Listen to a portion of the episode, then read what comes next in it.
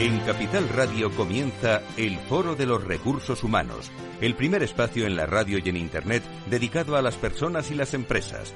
Desde la actualidad y las nuevas tendencias en gestión de empresas, analizamos el presente y el futuro de nuestro talento. Formación, competencias, comunicación, laboral, empleo, todo sobre los recursos humanos, con las voces protagonistas de los recursos humanos en un entorno directo.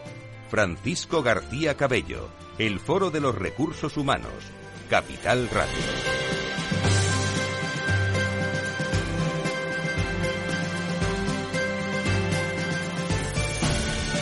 ¿Qué tal? Muy buenos días, bienvenidos. Hoy nuestro foro de recursos humanos, como tenemos costumbre, lo dedicamos una vez al mes a todos los aspectos de profundidad y actualidad que no siempre son los mismos, de las relaciones laborales con Adirrelat 360 y un seleccionado equipo de contertulios que les presento enseguida. Y es que se acercan las elecciones y lo laboral siempre es un argumento eh, prioritario. A partir del 23J eh, no serán las mismas relaciones laborales si gana uno o si gana otro. No voy a entrar en encuestas ahora ni en bolas de cristal, ¿eh? Pero la reforma laboral, el paro, la temporalidad, la afiliación, la tasa de actividad, la contrarreforma laboral, los fijos discontinuos, en fin, eh, la precariedad laboral, entre otros muchos temas, son prioritarios y lo estamos pensando todos, especialmente las organizaciones y los directores de relaciones laborales que se dedican a esto. Las medidas que afectan también a nuestras empresas y a los empleados no serán las mismas si sale un partido u otro. Vamos a analizar esto en nuestra tertulia. De momento, la vicepresidenta segunda y ministra de Trabajo y Economía Social, Yolanda Díaz, se ha rebelado contra Moncloa por el estatuto del becario, ya que en presidencia del gobierno ven la norma, digamos, utilizo esta expresión, todavía algo verde, a pesar del acuerdo con los sindicatos. En declaraciones a los medios en las últimas horas, la líder de Sumar ha pedido también respeto al diálogo social y a sus socios de gobierno. Esta ha sido una y la otra, a las puertas de las elecciones, se quiere por parte de Díaz dar un acelerón a su campaña por la reducción de jornada y por ello ha presentado este viernes en las últimas horas las conclusiones emitidas por un informe encargado por la propia ministra a fin de avanzar en la futura puesta en marcha de la ley de usos del tiempo.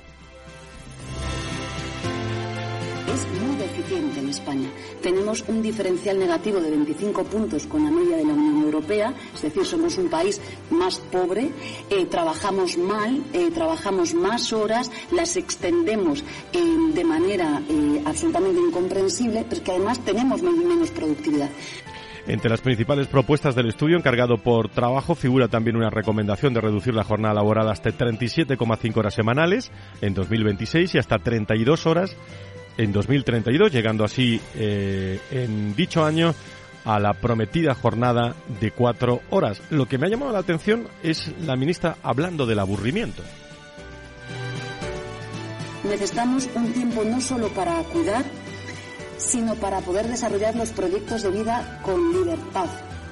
Necesitamos tiempo para vivir, para pensar, para aburrirnos, para hacer lo que nos guste, para escuchar música, para estar en un sofá sin hacer nada más. Ya está aburriéndonos. Bueno, lo laboral y muchas cosas más enseguida con nuestros contertulios, lo que interesa también a las empresas, a los empleados y a muchas personas que se dedican a esto de los recursos humanos y las relaciones laborales. 12 y 9, estamos en directo. Gracias a todos por seguir después de 20 años, también con nosotros en, eh, en el Foro de Recursos Humanos, con saludo especial cada vez más a las personas que nos escuchan desde, desde Latinoamérica. Abrimos nuestro Adirelat 360 enseguida.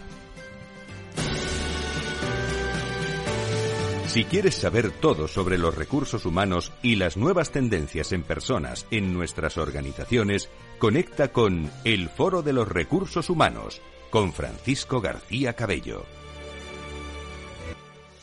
En el Foro de los Recursos Humanos, protagonista las relaciones laborales. Adirelab 360, un espacio de la Asociación de Directivos de Relaciones Laborales de España que analiza la actualidad y las tendencias en relaciones laborales en unos momentos claves. Adirelab 360, desde todos los ángulos de las relaciones laborales con personas y empresas en el Foro de los Recursos Humanos. Adirelab 360, una visión completa y diferente de nuestras relaciones laborales algunos años ya con Adirrelab eh, y bueno, nos dan razón los minutos que dedicamos a las relaciones laborales porque cada vez son de más actualidad y nos acercamos y están con nosotros eh, los primeros desde hace ya algún tiempo eh, y saludo a Carlos de la Torre que es socio del área laboral de Gómez Acebo y Pombo y vicepresidente de, de Adirrelab. Querido Carlos, ¿cómo estás? Muy muy buenos días. Buenos días, Fran. Tú no te aburres, ¿no? Digo por, lo que ha dicho la ministra, hay, ¿no? Hay bastante, intensidad. Yo la verdad es que cuando lo, lo estás escuchando digo, bueno, esto del derecho al tiempo es un nuevo derecho laboral que no conocíamos, ¿no? Pero bueno, la verdad es que es tremendo, ¿no? Hacia dónde vamos. vamos a recordar algo de, de Adirrelab, los objetivos que tenéis y algunas actividades que tenemos eh, o que tenéis ahí para los próximas, las próximas semanas. Pues sí, vienen eh, dos semanas bastante intensas. Eh, este próximo jueves 22 de junio tenemos una jornada que, que organizamos en Adirrelab con el SIMA. La hemos llamado Negociación Colectiva de Inflación COVADIS y vamos a revisar las claves prácticas del el reciente Acuerdo de Empleo de Negociación Colectiva 2023-2024-25. Eh, ahí eh, tenemos, yo creo, un panel eh, muy, muy completo de ponentes. por supuesto, la jornada la inaugura el presidente de la Fundación SIMA, Francisco González, y la directora eh, Beatriz Losada, junto con nuestro presidente Antonio de la Fuente, y estarán en un, dos paneles, eh, dos temas y ponentes eh, muy, muy interesantes. El primer panel va a poner el foco en el acuerdo de empleo y negocio colectiva, que no solo se refiere a cuestiones salariales en, en cuestión de, de, lo que es la actualización de los convenios de sector y, de, y de, empresa, es un acuerdo muy, muy importante. Después de una, una gestación muy, muy larga, de casi 18 meses, tendremos a Patricia Patricia Ruiz, secretaria confederal de UGT, a Raúl Olmos, adjunto a la Secretaría Confederal también de Comisiones, a Ana Herraiz de COE y a Teresa Díaz de CEPIME. Y luego también en un segundo panel nos vamos a poner el foco en lo que está pasando el termómetro de los convenios de sector y de empresa. Y ahí, por ejemplo, eh, tendremos a Palo Tabroni que nos va a contar eh, que es presidente de la Comisión de Relaciones Laborales de ANGEP y nos va a contar un poco la arquitectura del nuevo convenio de grandes almacenes. También Antonio Pérez, secretario general, que estamos ahora con él en la mesa, nos contará un poco la dinámica sindical. Y Alberto Santos y Jorge Hernández también nos contarán novedades, el nuevo convenio del sector de servicios auxiliares y también la la vinculación de la agencia EFE con temas vinculados con la renovación de su convenio. Eso es el jueves 22 de, junio, ¿no? Y, y, hay otra, ¿no? Hay otra, efectivamente. Tenemos una, una más que es la que organizamos el jueves 28 de junio por la tarde, sesión de tarde en esta ocasión también, apuntamos a por las tardes, de 5 a 7 de la tarde en el auditorio de Gómez Acevedo y Pombo tendremos una jornada auspiciada por la Asociación de Directivos de Relaciones Laborales y la Asociación Española de Directores de Recursos Humanos. Allí apuntamos a dos grandes temas, la norma UNE 19604 de compliance laboral. Vamos a revisar esa norma eh, con Esther Logista perdón, Esther, eh, Alonso del Grupo Logista, directora de Relaciones Laborales, y también eh, participará Ángel Muñoz, fiscal, jefe de sala de siniestralidad de seguridad y salud laboral. Y en el segundo panel vamos a hacer una revisión de las novedades legales, que ha habido muchas en los últimos tiempos, meses, y de las novedades judiciales. Estará mm, ahí Jesús Izcue, director general de Recursos Humanos y Country Manager de ArcelorMittal. Estará Ana Gómez, presidenta de Asnala, y estará también eh, Esther Morales, magistrada del TSJ de Madrid.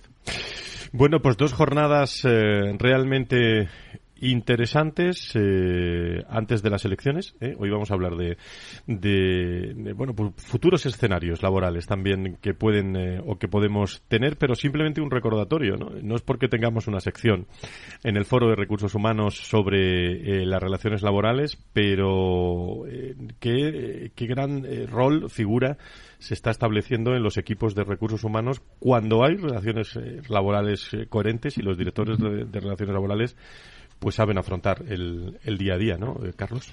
Eso es, yo creo que es una función muy revalorizada, eh, tanto la interna in-house como la externa. El profesional de relaciones laborales cada vez tiene más peso en las decisiones de, la compañía. Fijaros que la nueva norma UNE pone el foco en un nuevo programa o sistema de gestión del cumplimiento laboral y ahí evidentemente serán protagonistas los eh, nuevos Labor Compliance Officer, es decir, los responsables de los programas de cumplimiento y de los sistemas de gestión de cumplimiento normativo laboral.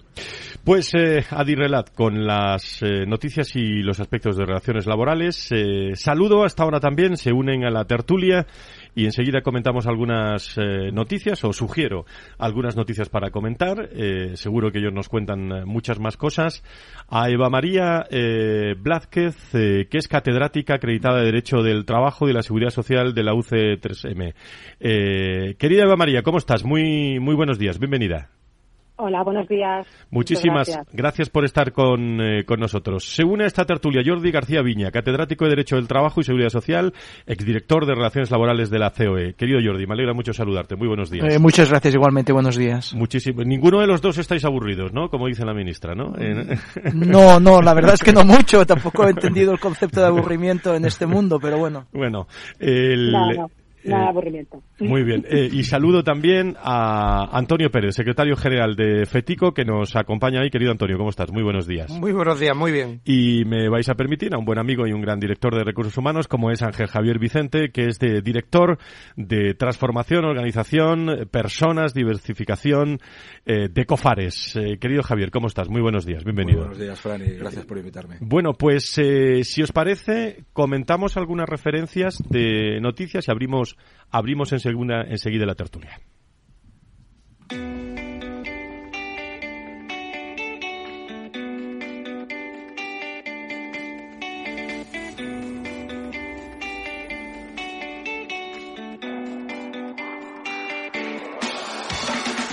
algunas de las cosas que se han comentado, eh, tan solo hay que echar atrás eh, al jueves que por fin, por fin vio la luz el estatuto del becario que ha sido elaborado por el gobierno a través de la vicepresidenta segunda, eh, Yolanda Díaz, eh, de Economía. Tras un año de negociación, el acuerdo cuenta con el respaldo de los principales sindicatos, pero no de la COE. El estatuto recoge una definición de las prácticas para evitar fraudes, la compensación de gastos o el establecimiento de un régimen sancionador disuasorio. Igualmente fija topes de personas en prácticas que pueden albergar las empresas de forma simultánea. El estatuto del becario será aprobado en Consejo de Ministros como Real Decreto Ley Todavía no, pero será aprobado. Posteriormente tendrá que ser, como siempre, convalidado también por el Congreso de los Diputados. Y debido al adelanto electoral y a la consiguiente disolución de las Cortes, el trámite tendrá que realizarse en la Diputación Permanente. Y la COE y los sindicatos piden también que se respete el diálogo social en el caso de que haya un cambio de gobierno. La patronal española y los sindicatos han pedido que se respeten los acuerdos alcanzados en el marco del diálogo social durante los últimos años, en caso de que después de la próxima cita, con las urnas el 23 de julio, se produzca ese cambio de gobierno en España. Los 27 también respaldan una Rail Rider europea que España considera insuficiente. Los ministros de Trabajo han respaldado hace unos días una directiva sobre las condiciones laborales de los trabajadores de plataformas digitales que España considera insuficiente y que según ha señalado también desde, desde el gobierno está fuera del, del, sentido, del sentido común. Y el comienzo de las vacaciones, el dinamismo del sector turístico y las terrazas llenas pronostican, amigos y amigas, un buen verano para el empleo. La campaña estival, que comienza a mediados de, junio, en dos días generará algo más de medio millón de contratos, un 2,3% más que el mismo periodo del año anterior, cuando se rubricaron casi más de 495.000 eh, contratos. La mayoría de esos nuevos empleos se ofertarán en el sector hotelero y en el logístico. Le siguen el comercio, los restaurantes, el ocio y el entretenimiento. Y en fin, podríamos trasladar a esta tertulia muchos otros temas como los laborales ante la nueva legislatura, el nuevo laberinto legal, el paro, la temporalidad, los fijos discontinuos, la ley del, del uso del tiempo, algo ha dicho la ministra, llevamos 100 años eh, con la jornada de 40 horas, eh, reforma de cotizaciones y pensiones, eh, la mochila austriaca, eh, la indemnización por despido, en fin, no sé si vamos a necesitar un segundo programa, eh, sobre todo antes de, de, las elecciones, que nos juntaremos con, con, el equipo también de Relaciones Laborales de Adirrelad y del Foro de Recursos Humanos. Abrimos tertulia.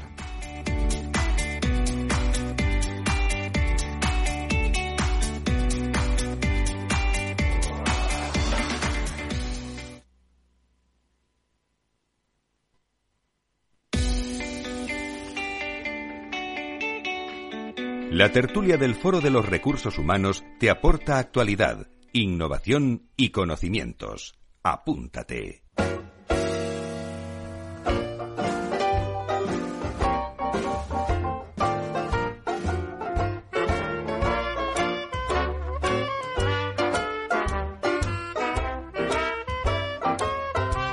Hoy con Carlos de la Torre, con Eva María Blázquez, con Jordi García Viña, con Ángel eh, Javier Vicente, con Antonio Pérez. Eh, nos dará tiempo luego a hablar algo de Cofares y, también de, todo lo que afecta a las noticias de grandes almacenes eh, en cuanto a, los sindicatos, pero también podéis opinar lo que queráis.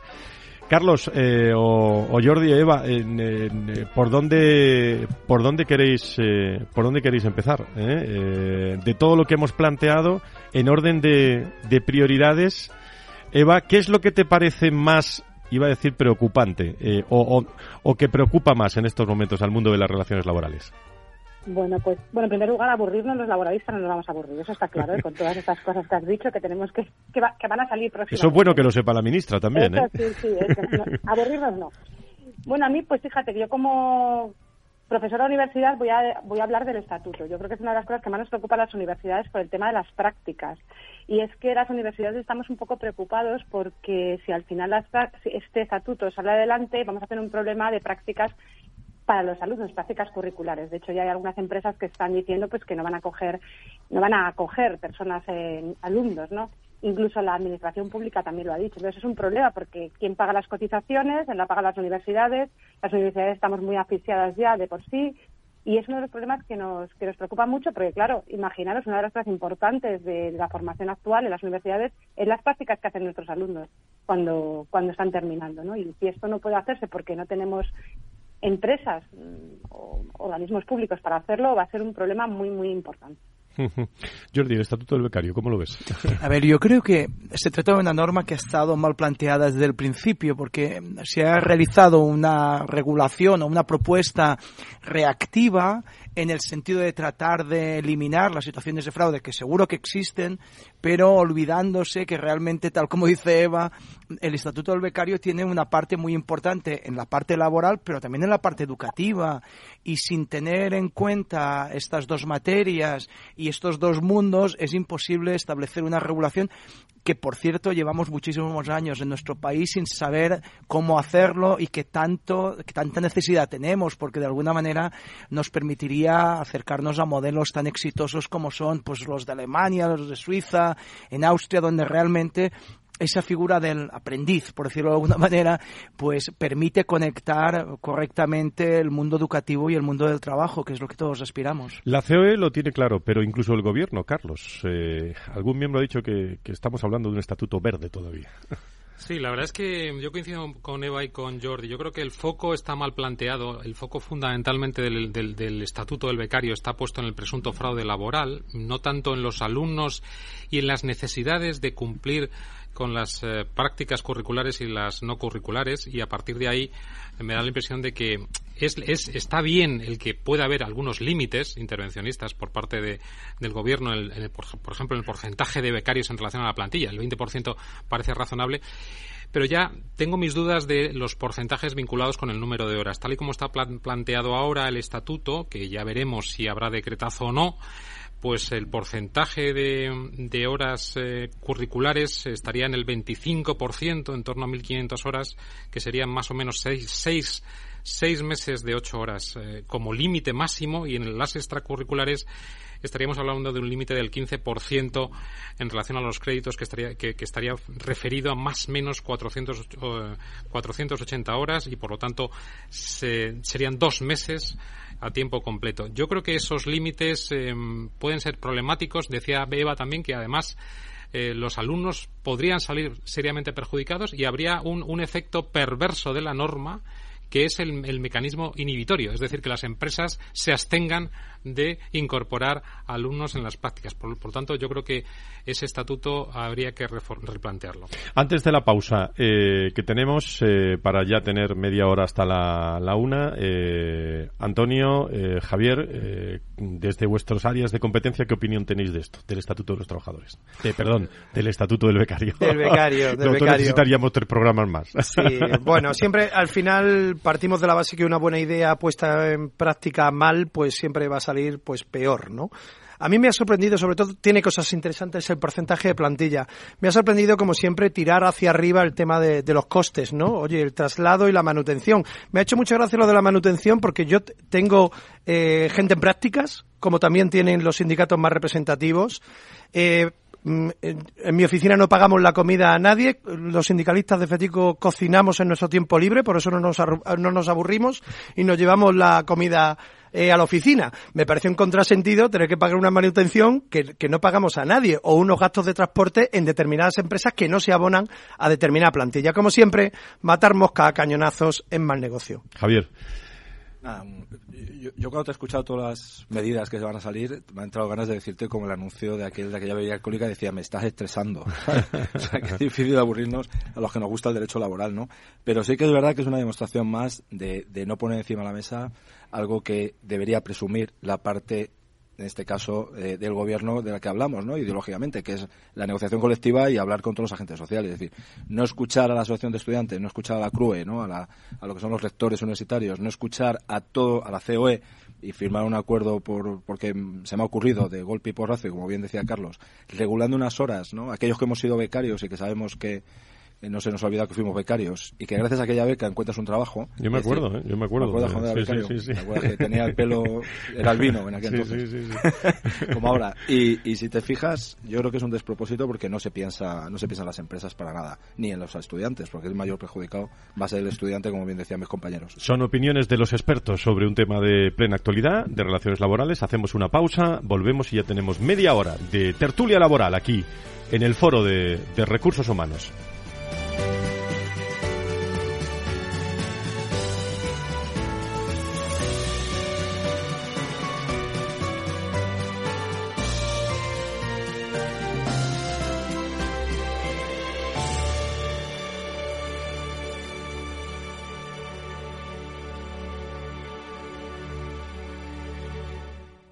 Hey, asistente, busca cómo invertir ante la subida de tipos. Hay aproximadamente 37 millones de resultados. ¿Quieres que los lea? Uf, mejor que no. Puedes seguir buscando entre millones de contenidos, pero un asesoramiento de calidad solo te lo dará un especialista. En Renta 4 te ofrecemos un servicio de asesoramiento gratuito siempre que lo necesites. Entra en r4.com y descubre cómo te podemos ayudar. Renta 4 Banco. ¿Quieres más? Capital Radio, Madrid, 103.2 FM. Horno La Santiaguesa. Somos pasteleros y eso nos gusta. Utilizamos materias primas que nos hacen disfrutar y elaboramos todos nuestros productos de forma artesanal, sin sucedáneos, ni margarinas ni grasas trans. Sabemos que las cosas buenas son importantes. Con el hashtag buscamos gente dulce. Horno La Santiaguesa, calle Mayor 73, teléfono 91 559 6214, www.pasteleriasanonofre.com. Disfruta de la mejor cocina gallega en Montes de Galicia. Todo un clásico moderno en el barrio de Salamanca. Disfruta de la variada dieta láctica, de las mejores carnes y pescados tratados con respeto y transparencia y regados con una de las mejores bodegas de la zona. En grupo, en familia o en pareja, Montes de Galicia te ofrece el espacio perfecto en cada ocasión. Si quieres entender mejor todo lo que rodea a nuestro sector alimentario, tienes una cita en La Trilla un gran equipo de especialistas te acercará a la actualidad económica y política desde el campo hasta la mesa. Conocerás sus principales innovaciones sin olvidar las producciones más tradicionales. Los sábados de 8 a 9 de la mañana con Juan Quintana, la trilla de Capital Radio.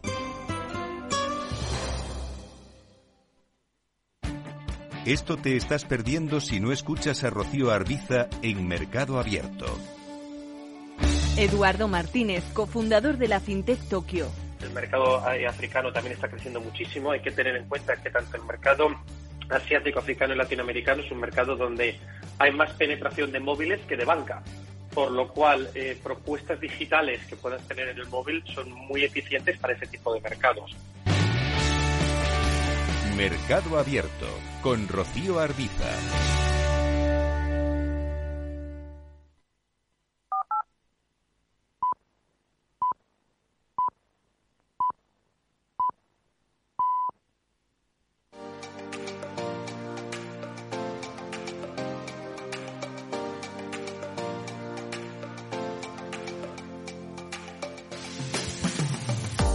Si quieres saber todo sobre los recursos humanos y las nuevas tendencias en personas en nuestras organizaciones, conecta con El Foro de los Recursos Humanos con Francisco García Cabello.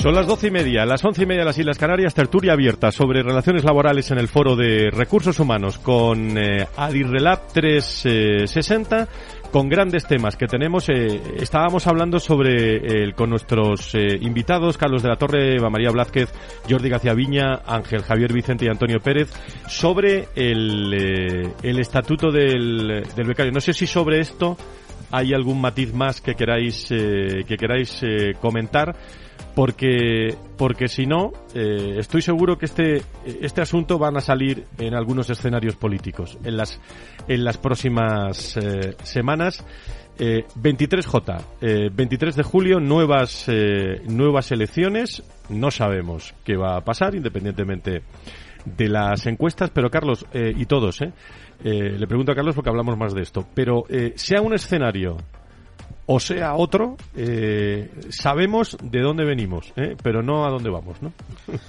¿O qué puede cambiar? Sí, bueno, yo creo que se, abre una nueva legislatura. Hemos, venimos de una en la que ha habido una hiperregulación normativa en, el ámbito laboral con muchísimas obligaciones de las, em, a las empresas de ámbito laboral, con más costes, con incremento de costes. Eh, y con también problemas vinculados con la cobertura de vacantes porque hay más de 100 vacantes sin cubrir. Y el foco ha estado en la temporalidad y allí es cierto que se ha acertado con la tecla y ha habido una importante revisión a la baja de la temporalidad, pasamos del 27 al 17, pero ojo con algunas sombras con los fijos discontinuos porque los fijos discontinuos eh, no es tan estable y no es oro lo que reluce, porque tenemos ahí una discontinuidad involuntaria y periodos de inactividad muy prolongados eh, hay un lío estadístico con los fijos discontinuos que hay que aclarar. Desde abril del 22 a abril del 23 ha habido eh, la cifra de dos millones y medio de contratos fijos discontinuos, aunque no es lo mismo número de contratos que número de trabajadores fijos discontinuos. Y los fijos discontinuos hay que recordar que no tienen el derecho a la indemnización de salida, que es una pérdida muy, muy, muy importante y además algunos convenios, luego lo podemos hablar, de sector como la construcción, acaban de levantar los periodos mínimos de actividad de tres meses entre contratas, con lo cual ahí hay lío. Y yo creo que la siguiente legislatura, y no sé cómo lo verá el resto de la mesa, el foco debe ser el desempleo. Tenemos una tasa todavía muy alta de desempleo, estamos en el 13.4 según los últimos datos del INE. Es cierto que la población eh, eh, de afiliación está en récord, estamos en 20,8, pero desde luego el foco debe ser y el rostro del desempleo todavía es muy de mujeres y muy de jóvenes. Todavía tenemos un mapa territorial muy concentrado en Andalucía y Extremadura y yo creo que hay que buscar eh, acertar con políticas activas y pasivas, el, el equilibrio entre ambas y sobre todo buscar incentivos y un marco regulatorio favorable a las empresas que son las que crean empleo. Eva, Jordi, ¿cómo lo veis? Eva. Bueno, yo estoy de acuerdo con las políticas activas de empleo. Yo añadiría otro grupo, que es el de, bueno, no sé dónde poner, ¿no? De los trabajadores más mayores, que ahora mismo a lo mejor no es tan problemático. Sí que es problemático en cuanto que, bueno, muchas veces son expulsados del mercado laboral a edades que todavía le queda mucho, ¿no? Para llegar a la jubilación. Pero claro, recordemos que la jubilación en 2027 será, la edad legal de jubilación será 67 años, ¿no? y cada vez tenemos más baby boomers que están justamente ahí, ¿no? En la puerta de jubilación, pero que tienen que seguir trabajando. Yo creo que este es una de las cosas también importantes en las políticas de empleo que no se puede perder de vista y que las empresas además tienen un, reto importante en cuanto a la gestión de la edad, ¿no? Yo creo que es uno de los elementos que también hay que tener hay que tener en cuenta, ¿no? Con lo cual sí que estoy de acuerdo con que con que el tema de las políticas activas de empleo va a ser fundamental, el tema del desempleo, aunque repasando la nueva ley de empleo, pues en cuanto a los colectivos protegidos, eh, son como muy genéricos. Casi está todo el mundo, menos los que están entre, entre 30 y 45 y además son hombres y además mm, no tienen ninguna otra cuestión, ¿no? O sea que yo creo que para aquí hay que ir. Y luego, bueno, yo para mi punto de vista fundamental eh, la reforma en pensiones, una reforma en profundidad. Espero que esta vez se pongan todos de acuerdo porque si no es, es complicado. Yo para mí es de las cosas fundamentales que tiene mucho que ver también con lo que os decía del, del envejecimiento de la población activa y la necesidad de, ver cómo las personas salen del mercado laboral y, entran en otro periodo que a lo mejor tiene que ser flexible y no como ahora mismo está regulado. Jordi. Sí, yo creo que hay tres elementos fundamentales para poner como deberes al futuro gobierno, sea el que sea. Eh, uno es, y empiezo por este, el tema de la sostenibilidad financiera del sistema de seguridad social, que todos ansiamos eh, mantener, desarrollarlo, pero hay que pagarlo. Entonces, en algún momento determinado, tendremos que ser conscientes de las limitaciones que tienen las aportaciones de los ciudadanos, sean empresas, sean trabajadores, y qué queremos hacer en el futuro de, este tema, que no es un tema exclusivamente español, ¿eh? sino que es mundial. Dos es el tema de, la estructura del mercado de trabajo. Probablemente estemos en números del año 2019, pero, pero el año 2019 estábamos en una fase, digamos, de, de deceleración de la estructura. Y por tanto, desde ese punto de vista, eh, decir que hemos superado este bache tan importante de la, de la pandemia, que es, digamos, muy meritorio, pero tampoco es del todo, digamos, válido, sino que lo que deberíamos hacer es intentar ser conscientes que, fijaros bien, aquí, como decía Eva, ¿no? Han salido como colectivos preocupantes, pues casi cualquiera, ¿no? Porque los mayores, los jóvenes, las mujeres. Y, el tercer elemento que yo sé que le pediría a los eh, futuros gobernantes, y quizás por una cuestión de de, desconfianza, de, es el tema de la seguridad jurídica. Yo, creo que eh, durante estos años ha habido un problema realmente importante de seguridad jurídica y la seguridad y la inseguridad jurídica creo que es perjudicial tanto para empresas como para trabajadores, porque al final si uno no está seguro en el marco regulatorio, pues eh, creo que es uno de los problemas importantes. Y es verdad que durante momentos había eh, o era difícil determinar, digamos, cuál era la norma mejor desde el punto de vista de la calidad jurídica, pero yo creo que ahora valdría la pena quizás darle un poco más de tiempo a las cosas y, y poder que sean más duraderas, ¿no? Bueno, el, eh, están todos ustedes pensando lo mismo. Si hay un nuevo un nuevo gobierno, eh, bueno, ¿qué, tendrá pensado hacer, priorizar y, poner, ¿no? Eh, todavía no se han celebrado las elecciones, pero incluso ya, quien me ha dicho, no, no sé de yo quién lo diga, ¿eh? quién puede ser futuro o posible ministra o ministro de, empleo si sale el Partido Popular. Pero bueno, el, eh, Javier y, Antonio, sobre todo, eh, por centrar en, en vuestro negociado, ¿eh? en el caso de, de Fetico, y hablando de convenios colectivos, y saco el tema de convenios colectivos, ¿no? Vosotros, bueno, yo creo que habéis marcado un, un hito, un antes y un después en los convenios colectivos de grandes almacenes, que entró en vigor tras ser publicado en el boletín oficial del pasado, corrígeme, 9 de junio. Y e, este acuerdo histórico para, para el periodo 23-26, después de casi tres meses de reuniones entre los sindicatos y la patronal, y eh, el convenio emplea a más de 220.000 personas, ha actualizado el salario de los trabajadores. Recuérdalo, Antonio. Pues mira, eh, el convenio Grandes Almacenes es el convenio más grande en cantidad de trabajadores del país. Eh, fiel reflejo también del nuevo modelo de concentración de la negociación colectiva que se está produciendo. Ahí también tenemos en breve la constitución de la mesa para negociar un convenio colectivo del textil, la denominada Asociación Patronal Arte, eh, y que también va a afectar a, cerca de 140.000 personas. Lo que está claro es que los modelos productivos tienen que ajustarse a la necesidad real para que las empresas puedan generar empleo y para que las personas puedan tener mejores condiciones. Grandes almacenes lo que ha hecho ha sido reflejar un poco esta realidad de forma ágil. Eh, un 14% de incremento fijo, 4,5, 4,5, 3, 2,5, eh, poniendo la carga en los primeros años para intentar luchar contra el elemento fundamental que hemos tenido, el mayor problema que ha sido la inflación y que la gente pueda tener más dinero en el bolsillo para poder afrontar ese incremento, especialmente de las hipotecas. Y luego poniendo el foco también en el, en el trabajo en domingos y festivos, la conciliación de la vida laboral y familiar. Pero yo me quedo sobre todo ya no tanto en el qué hemos hecho, que ha estado muy bien, sino en el cómo. Eh, el diálogo social tiene que ser integrador yo dialogar solo con mis amigos, eso no tiene sentido ninguno. Eso no es diálogo social. Diálogo social es escuchar las ideas distintas. Este es un sector que se escucha, es un sector que tiende puentes y es ejemplo entre sindicatos y patronal de ese diálogo social. Quizás, como digo, siempre hacen falta menos eslóganes y un poquito más de trabajo eh, honesto y de fondo. Sobre convenios colectivos, no sé si queréis decir algo, Carlos, antes de preguntarle a Javier sobre Cofares, eh, o, Eva o Jordi, eh, ¿cómo, ¿cómo estamos en nuestro país? Lo que decía Javier es que realmente uno no se da cuenta de lo difícil que es un acuerdo colectivo hasta que no lo ha negociado. Por lo tanto, desde ese punto de vista, cualquier tipo de convenio colectivo que hay en nuestro país, y este es un claro ejemplo, es un claro éxito de las relaciones laborales de, y, de los que han estado negociando en la mesa, ¿eh? que es realmente muy, muy difícil. Eva, no sé si quieres decir algo sobre esto.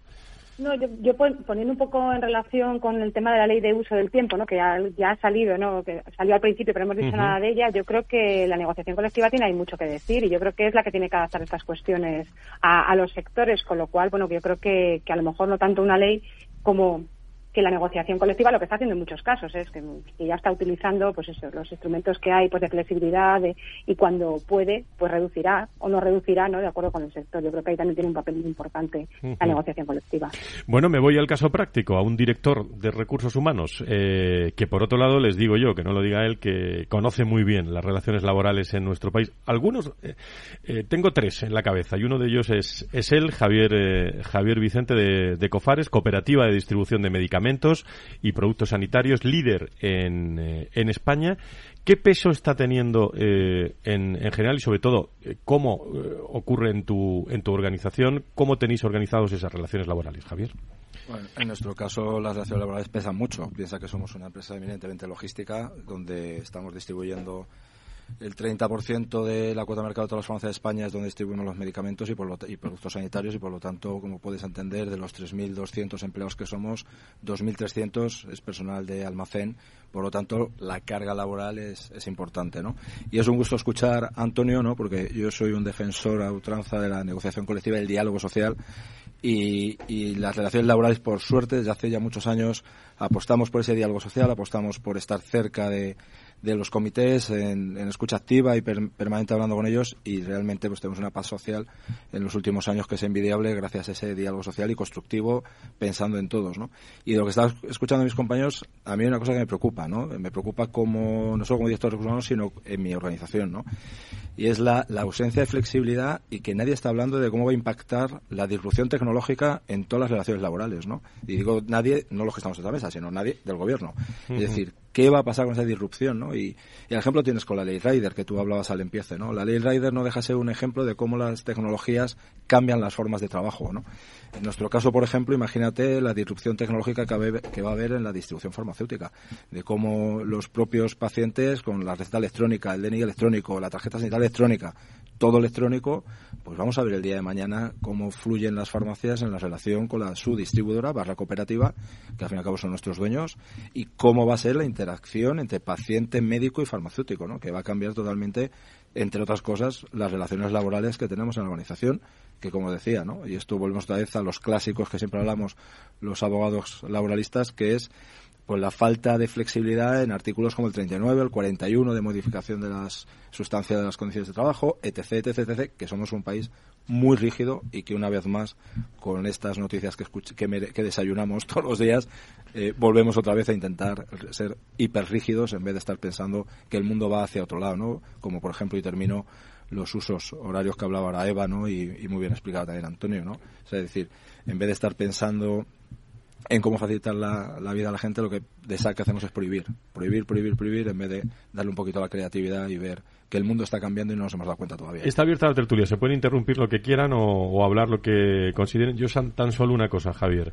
Eh, tú has sido testigo en muchos años, ¿no? Que nos mm. conocemos y que llevas eh, trabajando en el mundo de los, de los recursos humanos. ¿Cómo has visto evolucionar las relaciones laborales en nuestro país si quieres, desde el punto de vista estructural, pero también como rol ¿no? en las organizaciones? Pues seguimos teniendo Eh, problemas estructurales de, de, siempre. Es decir, los, el artículo 41 es uno, el absentismo es otro, la forma de medir la productividad que tenemos las empresas versus, en este caso, pues las administraciones. Es decir, hay, hay clásicos que no evolucionamos. Hay clásicos que no evolucionamos. En España tenemos un problema cuando hablamos de desempleo del 13,7, 13, me lo había apuntado que lo habéis dicho alguno de vosotros, ¿no? 13,4. Eh, 13,4, gracias. Eh, pero realmente sabemos que no es un 13,4. Es decir, España es un país picaresca, pues, pues como es muchos países latinos, y hay un porcentaje importante de ese mercado, ¿no? De ese trabajo en B, vamos a llamarle, ¿no? Entonces, y que luego hay cuando estamos ahora mismo hablando con compañeros, directores de recursos humanos de otras organizaciones, sabemos que hay puestos de trabajo que cuestan cubrir porque porque hay gente que no quiere trabajar. Por ejemplo, tenemos un problema importante ahora en hostelería, ¿no? Cuando hablas con compañeros que están trabajando en hostelería, pues, pues bueno, la gente quiere trabajar en otra cosa. Quizás porque coge mensajes mal dados por parte de personas que ocupan cargos importantes, ¿no? Porque decir que tenemos que tener tiempo libre para hacer nuestras cosas y para aburrirnos, pues hombre, a mí cuando lo estaba escuchando me estaba acordando de mi madre, que me lo decía el otro día que está jubilada, ¿no? Y dice que se aburre, que echa de menos estar otra vez trabajando. Entonces, si estamos hablando de un jubilado, cuando estamos, tenemos que estar fomentando políticas activas de empleo, pues entonces estamos hablando de otra cosa. Entonces, creo que hay problemas estructurales que no abordamos, ¿no? Y yo me acuerdo cuando estaba director de recursos humanos en una mutua de accidentes, como tú bien sabes, pues la líder del país, eh, una cosa que, que, nunca permitieron, en este caso, eh, tanto gobiernos como sindicatos, era la mayor colaboración por parte de las mutuas de accidente pues para controlar ese absentismo, ¿no? Porque la mutua de accidente al fin y al cabo es dinero público y es parte del sistema. De hecho, son auditadas, como bien sabéis, por la Intervención General de la Sociedad todos los años y por el Tribunal de Cuentas cada tres. Es decir, pues eso sigue ahí. Y entonces seguimos hablando de absentismo, pero nadie quiere poner cascabel al gato, ¿no? Ahora hablaba Jordi de las pensiones, ¿no? Y, pero es un problema, claro, si yo gano como gobierno, gano por cuatro años. ¿Quién va a poner solución a las pensiones, no? Pues, pues vemos quién da la pata para adelante. ¿no? Decirme algo de pensiones, que aquí hay gente que sabe mucho de pensiones. Eva sabe mucho de pensiones, pero eh, yo adelanto una cuestión. Vamos a ver. Em, yo creo que el tema de las pensiones, eh, llevamos 40 o 50 años hablando del mismo elemento, eh, pero el tema cada, vía, cada vez es más problemático. ¿Por qué? Porque la estructura de la población española se ha envejecido en los últimos años y porque los recursos que tenía el sistema de seguridad social han disminuido, eh, también por el hecho de que no solo las personas sean más mayores, sino que eh, se han ampliado más los gastos por la vía de las prestaciones. Entonces, ¿qué sucede? Que este tema que venimos de alguna manera procrastinando o tratando de buscarle soluciones que no son las correctas, llegará un momento en que no va a poder ser solventado. Eh, yo creo personalmente que la, última reforma que ha habido no soluciona esta cuestión, porque lo que hace es incrementar un poco eh, los ingresos actuales, pero no asegura que al final en el año 2030 o 2040 eh, haya ese equilibrio que sería el necesario. Por lo tanto, desde ese punto de vista, requiere una respuesta seria por parte del gobierno en esta cuestión. eh, Tenemos a Eva. Eh, Eva. yo un poco en el hilo de lo que dice Jordi de las, de las pensiones, que creo que tiene toda la razón. Las últimas reformas han sido parches y estamos, mm, pues eso, en reformas parche, ¿no? Yo cuando intento, explicar seguridad social, le digo a mis alumnos, ¿sabéis cuántas cosas hay en seguridad social en el último mes? Y siempre me salen un par de cosas que han salido leyes por ahí que han metido diferente y tal. Bueno, eso no puede ser, tenemos, necesitamos algo, algo profundo, ¿no? El tema de la edad, a mí me parece que nos duela mucho, ¿no? Hay que, hay que continuar trabajando hasta la edad. Quiero decir, sabemos que en 1919 eran 65 años. Han pasado unos cuantos años desde 1919 para seguir manteniendo 65 años. Pero claro, a la vez que subimos la edad necesitamos ciertos colectivos que obviamente no se pueden jubilar a los 67 años ni a los 68, ¿no? Pero muchos, ¿no? Entonces aquí hay que hacer un, establecer un orden, ¿no? Eh, importante en esta materia y, y, claro, no terminamos de tener ninguna, ninguna, vamos, nada. Y cada vez estamos dejándolo más tarde, más tarde, más tarde. Y los baby boomers, que muchos de nosotros estamos aquí y que a lo mejor somos los de las últimas partes de los baby boomers, pero vamos, cada vez somos más y más y más, ¿no? Y como no hagamos una reforma en profundidad eh, respecto al tema de la edad, respecto al tema de los ingresos, esta vez solo se ha hecho ingresos, como bien dice Jordi, ¿no? Eh, suben, suben ingresos y ya nos están diciendo que para 2026 seguirá subiendo pero los ingresos son importantes, pero son importantes muchísimas otras cosas. Y yo creo que esto no se puede aplazar más. O sea, yo entiendo que no se puede ir. El Pactos de Toledo pues está en vía, no sé si muertos o en vía de morir, vamos, en fin. Y, yo creo que, que vamos, para mí es lo más, ya lo decía al principio, para mí es lo más importante todo el tema de jubilación. Y me parece interesante lo del tema del asentismo. Yo creo que ahí en el tema del asentismo también tenemos todo lo que tiene que ver con la recualificación, ¿no? También de, estaba pensando no solo en el asentismo incapacidad temporal, que también hay que hacer recualificación muchas veces y ayudar y establecer otras medidas diferentes. Hay gente que a lo mejor puede trabajar eh, mientras está en incapacidad temporal parte, no sé, se pueden hacer muchas medidas, ¿no? Pero me voy a ir a más, ¿no? A la incapacidad permanente, que también el tema de la recualificación eh, pues hace mucha falta. Y es que el tema de la recualificación, yo creo que esto, enlaza con lo que decíais antes, ¿no? De, de, los, de, las nuevas tecnologías. Es otra de las cuestiones importantes, acciones formativas y de recualificación, pero no lo que tenemos todo este lío que tenemos de formación ahora mismo, que y hay dinero, ¿eh? o sea, que se destina dinero a ello, ¿no? Pero tenemos que dar un vuelco a esto y, ver cómo, cómo funciona todo el tema de la formación permanente para toda la vida. Más Las opiniones. nuevas tecnologías, de cualificación, en fin, ya me callo. No, no, no, muy bien, muy bien. Es que estás dando eh, la clave de muchos es temas. que me pongo, me pongo aquí a hablar y no paro. Pero bueno, yo creo que es un tema muy interesante y muy importante. Sí, yo, yo escuchando a, a Eva he tenido un flashback, como se dice en literatura, y he vuelto 12 años para atrás, ¿no? Cuando yo decía que aquellas personas que tienen reconocida una incapacidad permanente total, es decir, que no pueden trabajar en su profesión o oficio, pero pueden desempeñar otro, forzar a poder, o sea, forzar o ayudar a que puedan desarrollar otra, otra, otro- otra tarea, otro trabajo, para así, en vez de estar cobrando a partir de los 55 años el 75%, ¿no? Es decir, el 55 más el 20 de la cualificada de la total, poder estar trabajando en otro ámbito, sentirse útil, no estar aburrido, ¿eh? como dice la ministra, ni mirando eh, los lunes al sol, sino que está trabajando, sentirse útil para la sociedad, sentirse además bien, seguramente consigo mismo, y reducir, por tanto, la pensión que está cobrando y ahí tienes un ahorro de costes de cara a las pensiones, como muy Sí. bien ha explicado Jordi y Eva, ¿no? A nosotros, por ejemplo, en el, en el mundo sindical, ¿no? Nos preocupa mucho también la cantidad de eslóganes que se están lanzando eh, que confunden a las personas, ¿no? Dice, oye, vamos a trabajar cuatro días y vamos a ganar lo mismo. Bueno, claro, a mí también me encanta el eslogan, ¿no? Pero antes también lo estaba comentando Eva, ¿no? Eso está en la negociación colectiva en el país. Hay miles de convenios colectivos donde regulamos el tiempo de trabajo.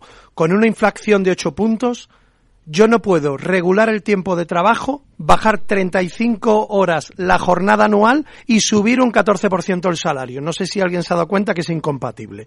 Entonces abrimos tanta cantidad de eslóganes que ya no sabemos cómo afrontarlos. Dice, oye, la AIT, yo estoy dispuesto a hablar de asentismo, pero es que también hay un problema sanitario en el país que afecta también a cómo se dan esas bajas, los tiempos de respuesta, etcétera, etcétera. Entonces, yo lo que detecto, lo que le pediría a cualquier gobierno, el actual, el vigente, el próximo, el futuro, el que renueve, es que lo haga, por favor, de forma integral. Separan al Ministerio de Trabajo de, de Seguridad Social y resulta que los planes de pensiones de empleo van por un ministerio y, eh, por otro lado, completamente distinto, va la ministra de Trabajo. Oiga, pero es que esto tiene que ver, es que ustedes no se hablan y lo que es más increíble. En ocasiones no. No, no, es que yo que voy a ver a los grupos parlamentarios, los políticos y tal, es que no se hablan. Yo pensaba que era un mito, pero es verdad que no, que no se conectan entre ellos, ¿no? Habría que hacer, te- trátelos a la radio. Igual aquí lo conseguimos, Frank. Esto, luego- esto es un reto, ¿no, Eva? También, ¿no? Y luego meto otra derivada. La derivada que más. tú antes competías contra la empresa que estaba enfrente, la de Cuenca, la de Barcelona, la de Valencia. Pero es que compites con empresas que están en Singapur, en Tailandia, en Malasia, en el estrecho de Malaca. ¿eh? No ya hablemos de Nueva York, Londres, no. Es decir, que las condiciones laborales son totalmente diferentes, que su productividad es diferente, su coste de producción es diferente y que sus males son diferentes a los nuestros. Eh, Carlos, pensiones eh, y empleo son grandes temas, eh, iba a decir electorales, grandes temas de gobierno. Son los dos grandes temas. Yo creo que en tema de reforma de pensiones coincide un poco con los integrantes de la mesa.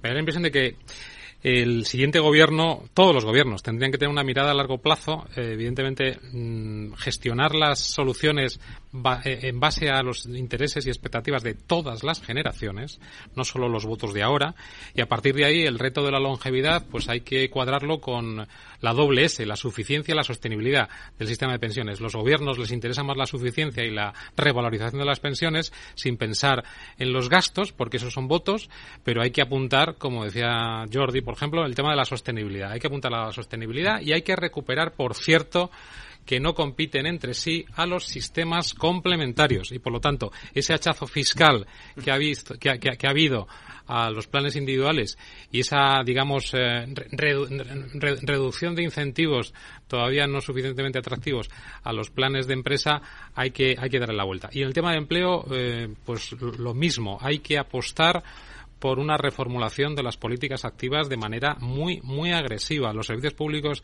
eh, de empleo no están funcionando. Tenemos modelos europeos de colaboración que sí. Y por lo tanto, pues abramos eh, los ojos y miremos hacia lo que funciona e intentamos, con las peculiaridades del mercado laboral español, adaptarlo e integrarlo aquí. Estamos en la recta final. Eva, eh, 20 últimos segundos. Eh, tu reflexión final. Pues mi reflexión final es que hay que hacer una reforma completa de pensiones y que en el mercado laboral pues hay que también pensar que la negociación colectiva tiene un papel muy importante y que puede adaptar a las necesidades de los, de los sectores. Y no lo olvidemos, la, formación y la recualificación. Gracias a Eva María Blázquez, Jordi García Viña. Eh, ¿Algún mensaje final, sobre todo por si escucha quien pudiera ser ministro o quien sea? Eh, en, la sí, en la línea que decía Antonio, yo creo que antes de tomar cualquier tipo de decisión, el futuro gobierno debe escuchar a los interlocutores sociales que son los que conocen las necesidades y que realmente no tienen necesidad de hacer eslóganes. Mm. Carlos, Antonio, eh, ¿Algún mensaje final? Para mí el problema del mercado laboral, que tienen que ponerle también el foco, es la parcialidad. Ese es un enorme problema. El problema es que hay gente aburrida en casa porque no tiene un trabajo a tiempo completo. Eso sí me preocupa de verdad. Javier. No, pues recuperar el diálogo social, es justo la línea que ha dicho Jordi. Yo creo que si no recuperamos el diálogo social y flexibilizamos eh, la legislación laboral escuchando a todas las partes, eh, tenemos un problema y teniendo en cuenta, lógicamente, cómo avanza el mundo y los cambios tan, tan bruscos que van a producir en los próximos años con la disrupción tecnológica. Gracias, Antonio. Gracias, eh, Javier, director de Recursos Humanos de COFARES, por estar con nosotros. Buen conocedor del mundo de, de los recursos humanos, eh, anda que no hay cosas, ¿eh? Don Carlos, para, para seguir charlando ¿eh? y, hablando. Apuntamos aquí, desde luego, para nuestros oyentes, el miércoles 22, eh, este, este miércoles, eh, tenemos evento en el SIMA, ¿no? Eh, y el jueves 28 tenemos un evento con la Asociación Europea de Directores de Recursos Humanos, con lo cual, esa Asociación Española, con lo cual seguiremos, eh, obviamente, debatiendo y aprendiendo de estos temas. Allí estaremos. Eh, gracias, gracias a todos. Ah, Antonio, que me lo ha notado, un reto. Si hay nuevo ministro, nueva ministra o quien haya, por supuesto que le invitaremos a este a este programa de relación laboral o vamos donde nos diga el ministro y tal y tenemos una charla con él de muchos de los aspectos que realmente eh, van, a, van a cambiar en el mundo de las relaciones eh, laborales eh, y especialmente y especialmente va a seguir este este espacio a partir del 24J con, con muchas novedades que les iremos contando. Que tengan una buena semana. nos volvemos a escuchar el próximo lunes en el mundo de las personas, de las, de las empresas. Nos vamos para para Sevilla para hablar con 8 o 9 directores de recursos humanos que tenemos allí el miércoles y el, y el jueves para hablar del talento internacional en Andalucía, que está resurgiendo mucho, ¿eh? el talento internacional en Andalucía. Buena semana, adiós. A todos, adiós.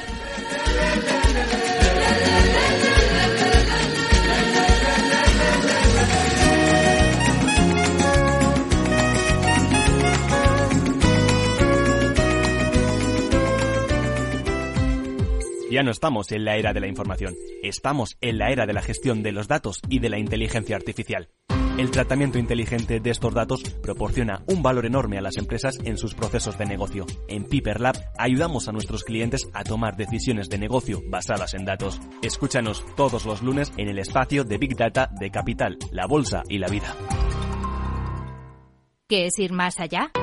Con Arval podrás llegar donde te propongas de la forma más sostenible y darle a tu empresa todas las soluciones de movilidad que necesite, asesorando con las mejores opciones de movilidad para las distintas necesidades de tu flota, con vehículos electrificados, bicicletas, coche compartido. Arval, la transición energética arranca aquí. Más información en arval.es. Capital Radio, Madrid 103.2 FM. Gráficas Naciones. Más de 50 años de experiencia en el sector de las artes gráficas. Apostamos por la última tecnología tanto en impresión offset como en digital y gran formato. Realizamos todo tipo de impresión. Tarjetas de visita, folletos, libros, vinilos, decoración y montaje de stands. Más información en el 91 629 2145 o en gráficasnaciones.es. Disfruta de la mejor cocina gallega en Montes de Galicia. Todo un clásico moderno en el barrio de Salamanca. Disfruta de la variada dieta láctica, de las mejores carnes y pescados tratados con respeto y transparencia y regados con una de las mejores bodegas de la zona. En grupo, en familia o en pareja, Montes de Galicia te ofrece el espacio perfecto en cada ocasión. Industria, seguridad, tecnología, aeronáutica, innovación, empleo de calidad, defensa. Hablemos de defensa y seguridad. El primer programa de radio que da voz a la industria nacional de defensa. Los miércoles a partir de las tres y media de la tarde, hablemos de defensa y seguridad con Belén Montes, de la mano de IDS.